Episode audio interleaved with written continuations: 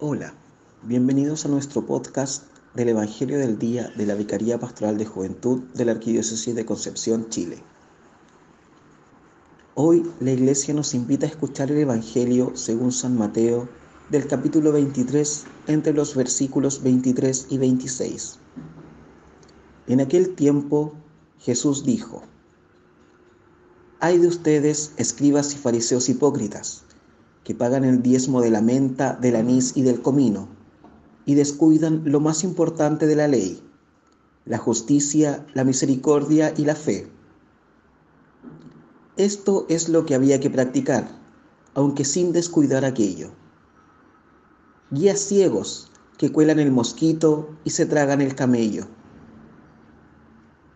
Hay de ustedes, escribas y fariseos hipócritas, que purifican por fuera la copa y el plato, mientras por dentro están llenos de rapiña y codicia.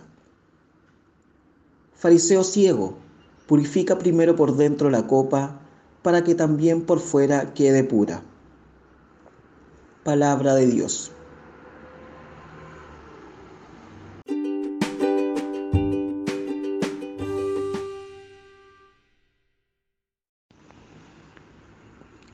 Hoy tenemos la impresión de pillar a Jesús en un arrebato de mal humor.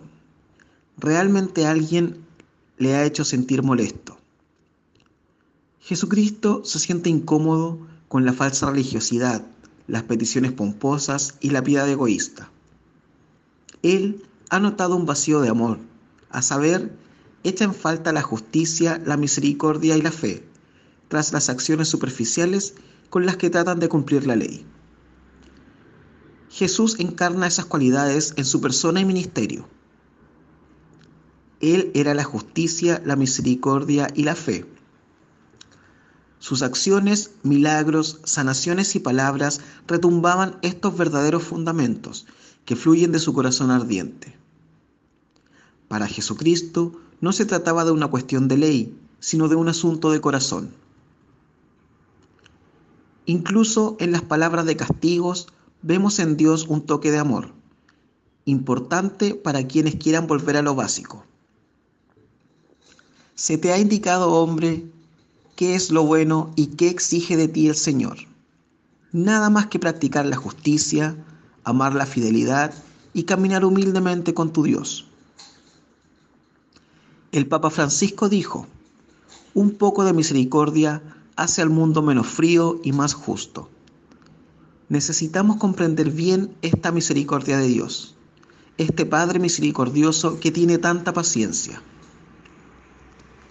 Recordemos al profeta Isaías cuando afirma que aunque nuestros pecados fueran rojo escarlata, el amor de Dios los volverá blancos como la nieve.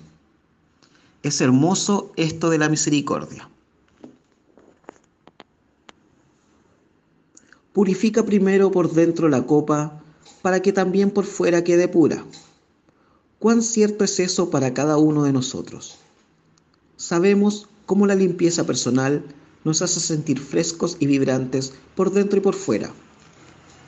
Más aún, en el ámbito espiritual y moral, nuestro interior, nuestro espíritu, si está limpio y sano, brillará en buenas obras y acciones que honren a Dios y le rindan un verdadero homenaje.